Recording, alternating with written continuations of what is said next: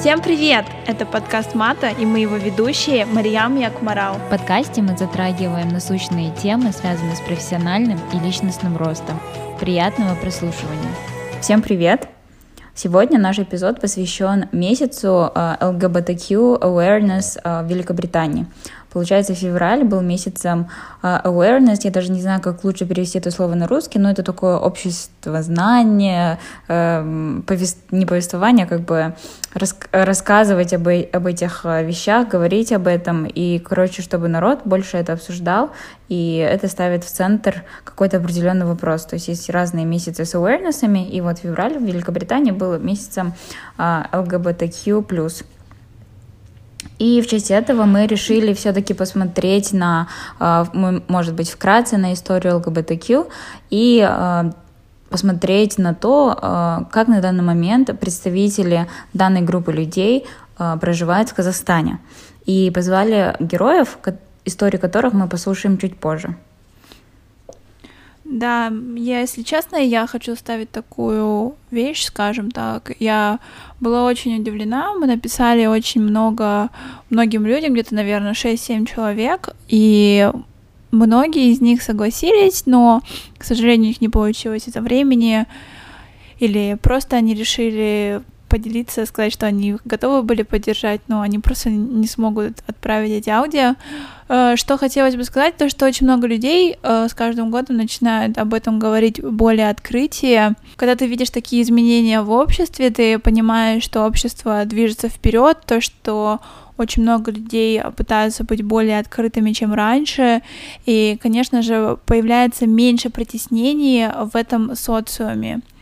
Я бы сказала, только один человек, наверное, отказался от этой инициативы, и это тоже очень можно понять, потому что сложно говорить о таких вещах, когда ты пережил некий опыт, о котором сложно говорить даже с близкими. Или если ваш опыт был на таблоидах а, газет или на веб-сайтах, очень сложно потом комментировать всю эту ситуацию, поэтому, наверное, все, что мне хотелось бы сказать, это сделать маленький экскурс по истории ЛГБТQ, а, ЛГБТКИА, как некоторые говорят.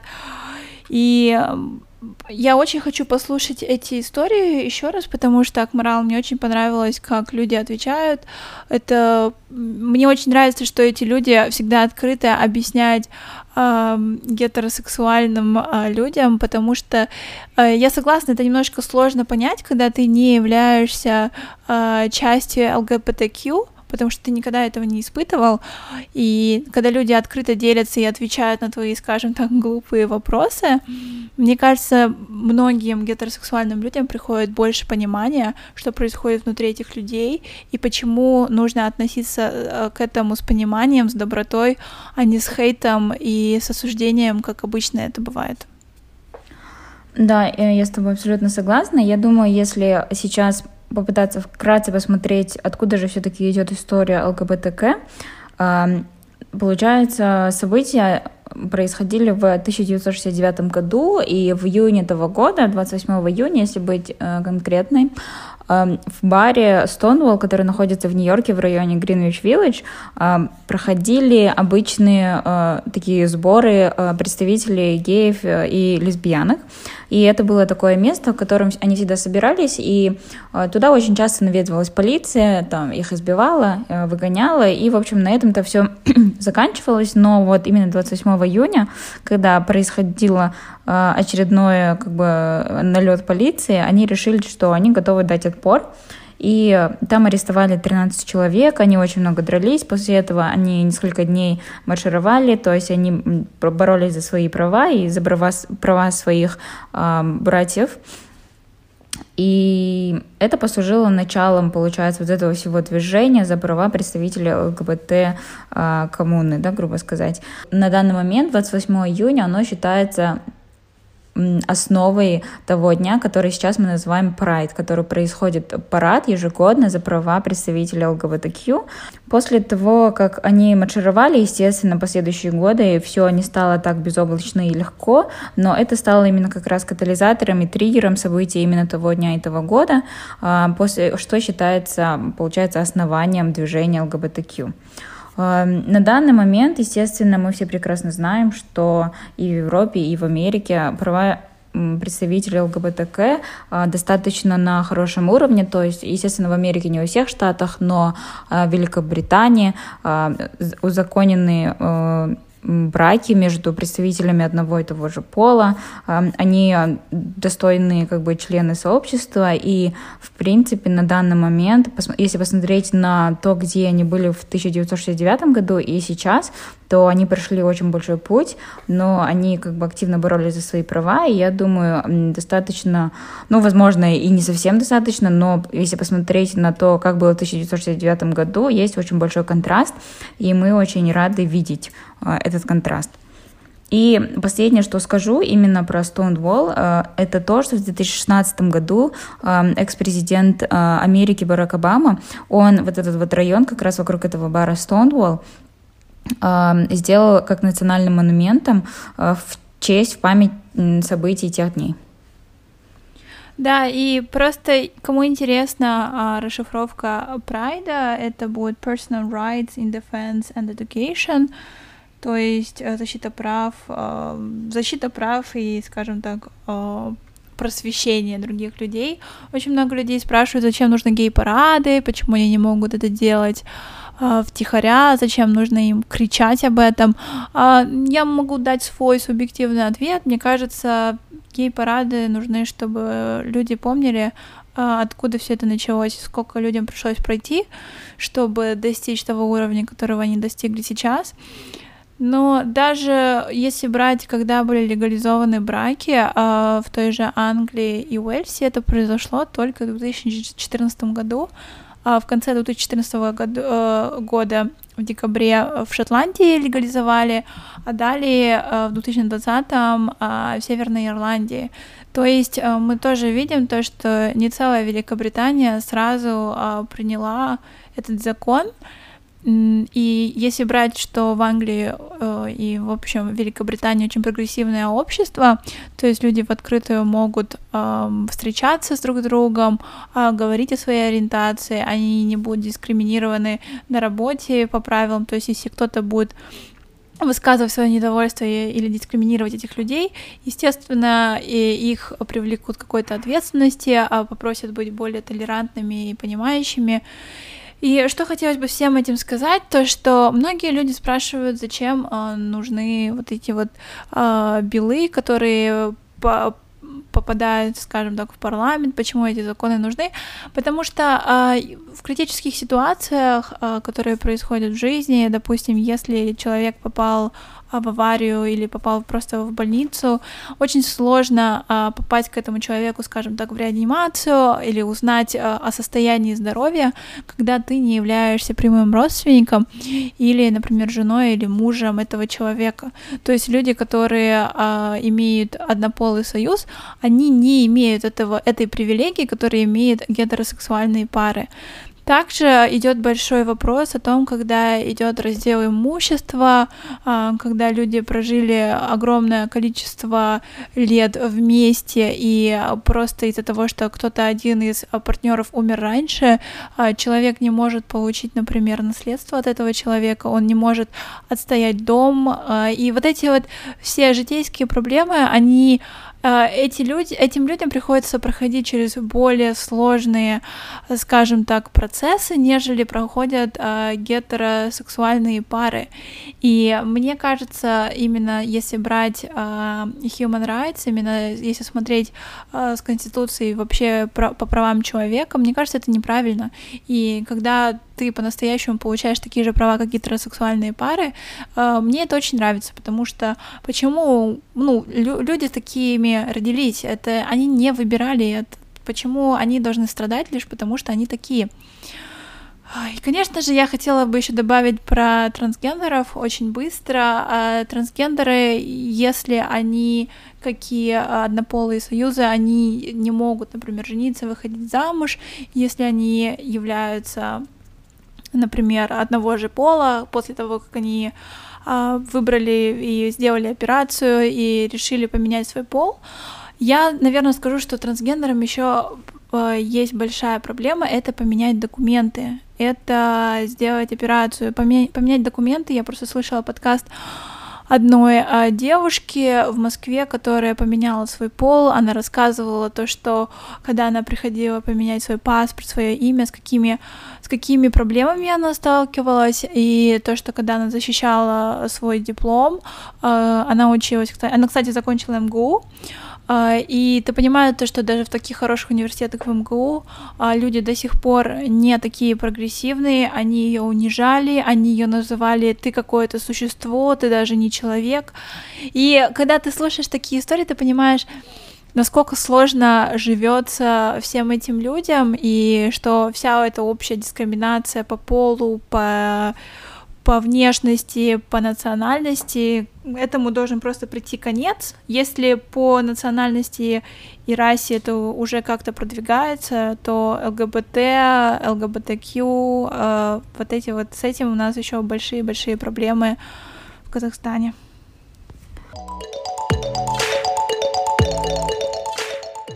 Кстати, если вы не знали, то у Мата есть страничка на Патреоне. Если наш подкаст был чем-то вам полезен, то мы будем очень рады вашей поддержке. Финансовая помощь от патронов идет на улучшение качества звука, поддержку сайта, хостинга подкаста и многое другое. Спасибо всем нашим патронам. Ну, я думаю, для того, чтобы побольше узнать о том, как же живется людям, представителям ЛГБТ сообщества в Казахстане, мы можем послушать сейчас наших гостей. Мы составили четыре вопроса, то есть мы сначала спросили их, э, когда они поняли о своей ориентации, а было ли у вас э, с кем, это, с кем поделиться с этим и поговорить об этом, а говорили ли вы об этом со своими родителями, а получили ли они поддержку от них, Третий вопрос был, как живется вам, как представителю ЛГБТК сообщества в Казахстане, и что вы хотели бы сказать окружающим а, про ЛГБТК, а, то есть тема сама была не важна, самое главное был посыл, посыл людям, которые не понимают, почему об этом важно говорить, а, посыл тем людям, которые считают то, что люди а, имеющие а, в кавычках нетрадиционную ориентацию, не должны быть вообще на этом свете, которые относятся к ним агрессивно и просто транслируют всю свою ненависть на этих людей. Впервые мне понравилась девушка в школе, насколько помню, это, это был Вероника, или ее ориентация класс, бисексуальная. Но я не восприняла это как что-то неправильное или какое-то нехорошее. Ну, то есть, ну, нравилось и нравилось. И я не замечала какого-то большого осуждения или насмешек вокруг этой темы.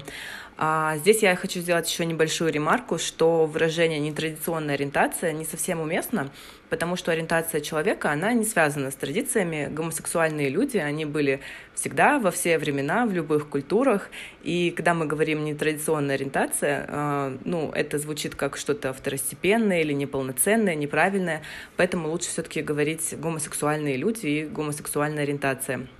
Э, поделиться мне было тогда особо не с кем, наверное. Ну, то есть у меня были какие-то подруги, которые видели, да, что у меня есть подобные симпатии, и люди, которые мне нравятся, которые такого же пола со мной, как и я.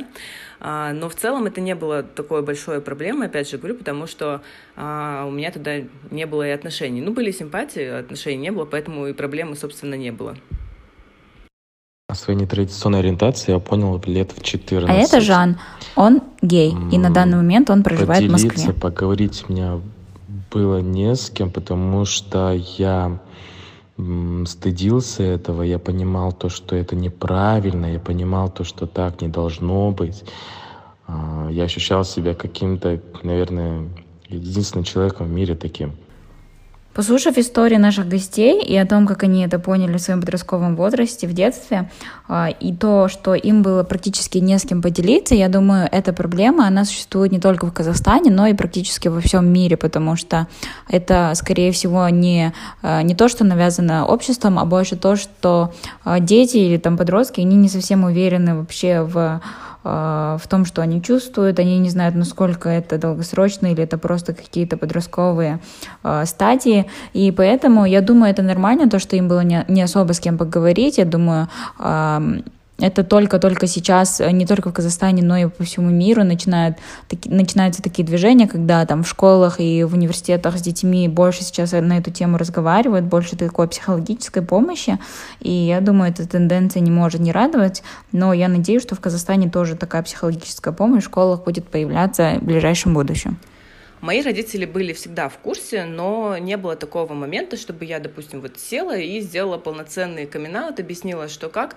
Нет, просто э, вскользь упоминала или говорила об этом, но так как не было предмета обсуждения, не было и самого обсуждения, ну, я имею в виду отношений.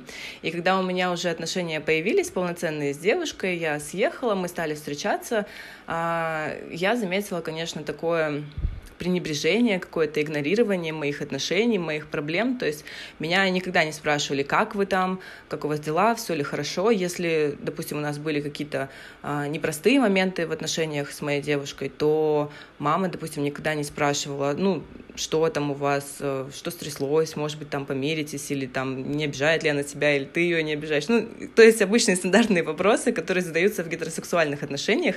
Я просто поняла, что моих отношений для нее не существует, это что что-то постыдное, несерьезное, и даже была произнесена такая фраза, а что же я соседям скажу, что они подумают. И в этот момент я поняла, что меня такое не устраивает, наши отношения с семьей постепенно стали такими отстраненными, прохладными, и хоть и мы с этой девушкой расстались, но для меня это было очень болезненным, и до сих пор, ну, как бы у нас есть такое вот некая дистанция в отношениях с семьей. На тот момент, когда я понял то, что у меня не традиционная ориентация, в 14 лет, я со своими родителями ни разу не говорил и не хотел, в принципе, говорить, и никогда не думал то, что я поговорю. Но буквально 2-3 недели назад я все-таки признался своей матери и э, получил от нее поддержку, хоть и с трудом, хоть и с силой.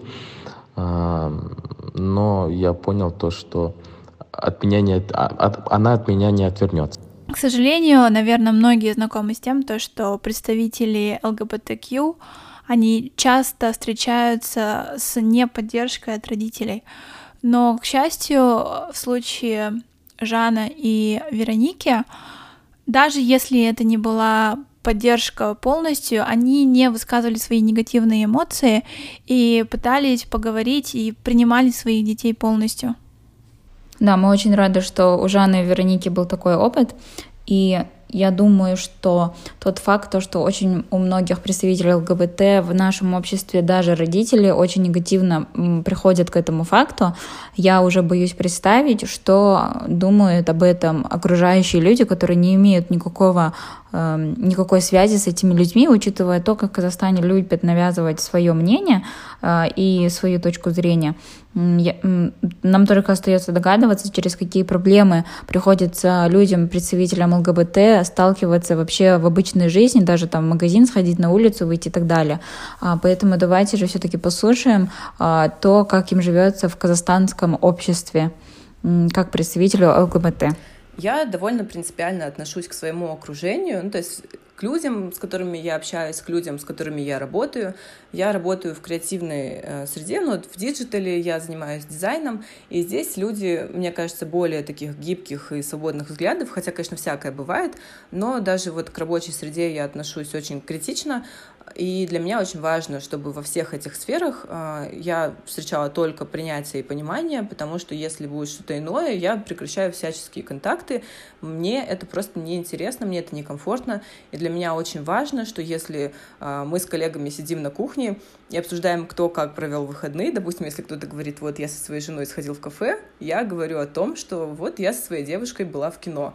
Ну, потому что это часть меня, это часть моей жизни, идентичности, и мне очень неприятна мысль даже о том, что может сложиться такая ситуация, что мне придется врать или скрывать это. Но я понимаю, что существует очень много людей, которые вынуждены по тем или иным причинам скрывать свою ориентацию, потому что многим это грозит потерей работы или испорченными отношениями с семьей, и такое есть. И также, допустим, мы не можем заключать браки, заводить детей, чтобы, допустим, вот я и моя девушка обе были официально ее родительницами. Если кто-то из нас заболеет, попадет в реанимацию, то другую не пустят к ней, так как, ну, мы друг другу никто. И вот такие моменты, конечно, они очень расстраивают.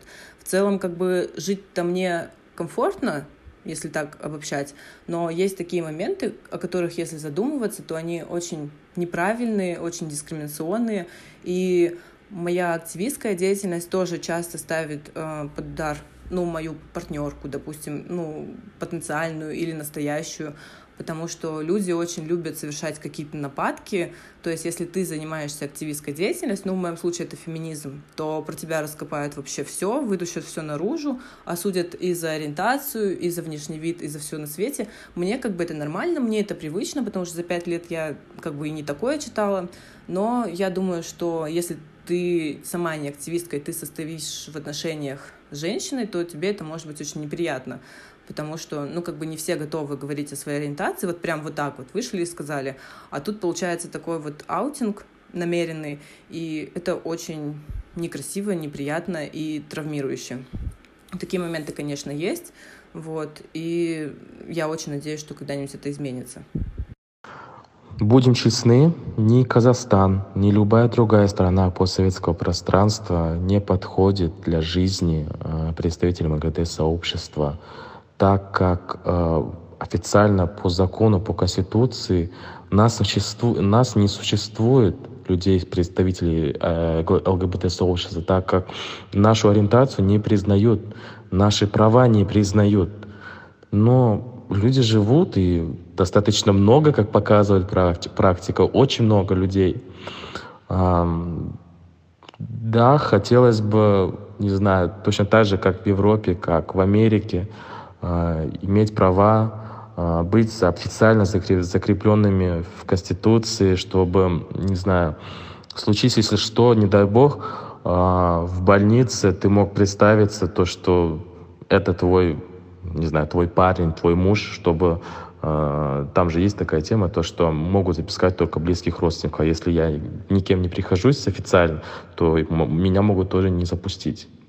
Также хотел бы отметить, э, как э, влияет э, среда обитания человека на восприятие мира, на принятие себя вот относительно ЛГБТ.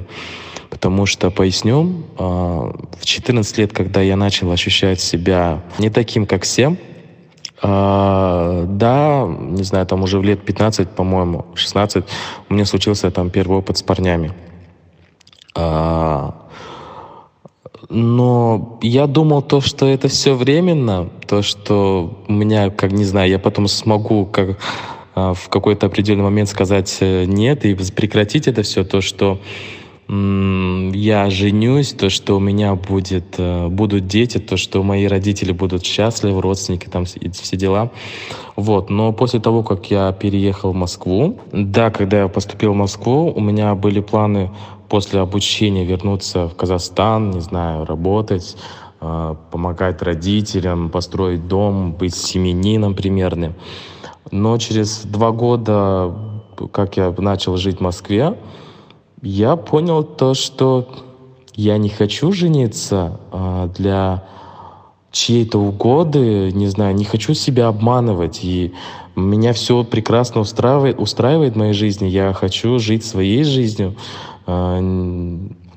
и даже то, что я признался своей матери о своей ориентации, наверное, это заслуга, не знаю, а, того периода моей жизни, что я жил в Москве, потому что, ну, я видел таких людей, видел чужой опыт и э, видел, как живут другие люди, то, что, в принципе, это все нормально, вот, и, наверное, поэтому я, для меня как-то это легче далось. Возможно, также это может быть связано, не знаю, с э, парнем, с которым я сейчас живу, потому что я его очень сильно люблю. Я в нем, в нем полностью абсолютно уверен. Вероника упоминала у себя то, что ей очень важна сама ситуация на работе, чтобы принимали, чтобы э, была поддержка от сотрудников, а, даже если не поддержка, то какое-то, чтобы было, не было никаких осуждений и полное, полное принятие ее как человека, нежели, э, нежели кого-то, кто не имеет а, гетеросексуальную ориентацию. И, конечно же, она как активистка, у нее есть свой посыл не только в поддержку феминизма, но и ЛГБТQ, и она поделилась с нами, что бы она хотела бы сказать людям, тем, кто немножечко сомневается, как нужно относиться к людям ЛГБТQ и поделиться своими мыслями а, с окружающими. Я хотела бы сказать о поддержке, о ее важности. А, сейчас я обращаюсь скорее к людям, которые уже отрефлексировали свое отношение, которые адекватно относятся а, к ЛГБТ плюс людям, и хочется сказать, что даже если вы считаете, что ваше окружение абсолютно гетеросексуально и что никто не заявляет о своей гомосексуальной ориентации, скорее всего, это не так. Ну, потому что вы общаетесь в обществе, вы общаетесь с людьми, вы работаете в коллективах. И, скорее всего, есть люди, которые просто не могут об этом говорить, потому что им некомфортно. И когда вы заявляете открыто, не боясь о том, что да, вы поддерживаете, вы относитесь к ним абсолютно так же, как и к другим людям, даже если вы не обращаетесь к кому-то конкретно, в целом вот идет такая дискуссия, и вы заявляете о своем отношении. Для людей это очень много значит. Это очень здорово слышать вот такую позицию, потому что, во-первых, она подает пример другим, а во-вторых, для людей ЛГБТ+, это означает то, что с вами безопасно, что с вами комфортно, что с вами можно там э, не скрывать что-то о себе и в целом э, чувствовать себя гораздо лучше и безопаснее. И вот такие вот вещи, такие жесты, ну, допустим, там репосты постов о правах ЛГБТ или лайк под каким-то постом, или вот просто вы с друзьями на кухне сидите и говорите об этом, что да, вы поддерживаете, вам все равно, с кем спит человек, главное, чтобы человек был хороший, а, и что вы понимаете, что существует дискриминация, и что а, вы считаете, что это неправильно, что так быть не должно, это очень много для нас значит, и если вы найдете в себе смелость это делать регулярно, ну или иногда, это будет очень здорово, и это изменит наше общество в целом, мне кажется, в лучшую сторону, потому что, как я и сказала, это пример другим, это значит, что будет больше солидарности, меньше насилия, больше понимания, и вот. Я считаю, что это очень важно, и если вы будете так делать, то люди будут вам очень благодарны.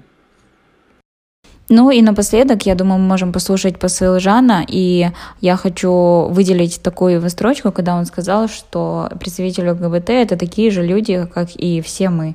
И я думаю, если бы все люди в мире придерживались э, такой идеологии, того, что все люди одинаковые, они все равны, несмотря ни на цвет их кожи, ни на их ориентацию, ни на их социальный статус, ни на что другое, то мир бы, наверное, был намного лучшим местом, чем он есть на данный момент. Про ЛГБТ я бы хотел сказать одно. То, что я такой же человек, как и вы. Я точно так же езжу в автобусе на работу туда и обратно. Я также хожу в те же магазины, что и вы. Но это не, не передается ни воздушно-капельным путем, ни через рукопожатие, ни через взгляд. И это не лечится походами к психологу. Не нужно жить по конформизму. Относитесь к людям так, как хотели бы, чтобы к вам относились. А, спасибо, что были с нами, а, что послушали этот выпуск. А, это очень многое для нас значит, и мы просто хотим продвигать больше равенства не только между женщинами и мужчинами, но а также представителями, представителями ЛГБТQ. Всем спасибо. А, надеемся, что этот эпизод хоть чуточку заставил вас задуматься, если э, до этого у вас были сомнения по поводу сообщества ЛГБТ. Э, всем добра, э, всем, не знаю, равенства. Всего хорошего. Спасибо большое. Всем спасибо, что были с нами. На этом наш эпизод подходит к концу. Не забывайте подписываться на нас в социальных сетях и писать нам, если у вас есть вопрос, отзыв или предложение для эпизодов. До следующих выпусков.